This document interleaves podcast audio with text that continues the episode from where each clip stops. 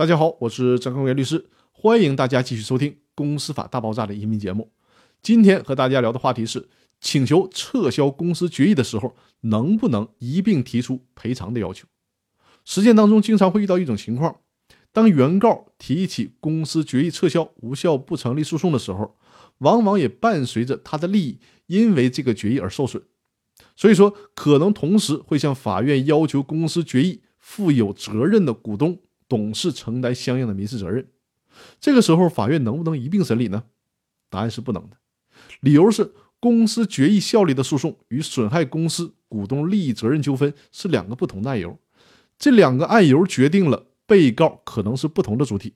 比如说，撤销公司决议诉讼的被告是公司，而损害公司股东利益诉讼的被告。很可能是实际侵权人，比如说实际侵权的某个股东或者是董事。还有就是这两个案件关系适用的具体法律条文以及责任的承担方面都是不同的，所以说不能合并成一个案件来审理。正确的做法是，需要等公司决议效力诉讼的判决生效之后，才能就损害赔偿的问题另行诉讼。这个道理很简单，因为只有公司决议的效力诉讼生效了。才能够知道这个决议到底是不是违法，有没有效。只有违法了、无效了，才可能存在侵权的问题。如果最终判决这个公司决议是有效的，那也就不存在侵权的问题了。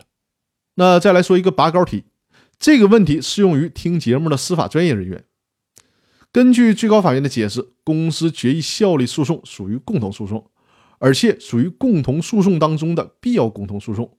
在必要的共同诉讼当中，又区分固有的必要共同诉讼，也就是指诉讼标的对于共同诉讼人必须合一确定，共同诉讼人必须全体一同起诉或一同被诉，当事人方为适格。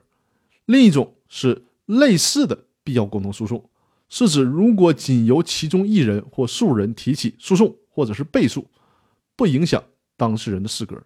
公司决议效力诉讼属于类似的必要共同诉讼。当然了，这段话是给专业人员听的，比如说律师和法官群体，而其他的听众呢，可以忽略这个拔高题。那好，我们今天的分享就到这里，更多内容我们下期继续，谢谢大家。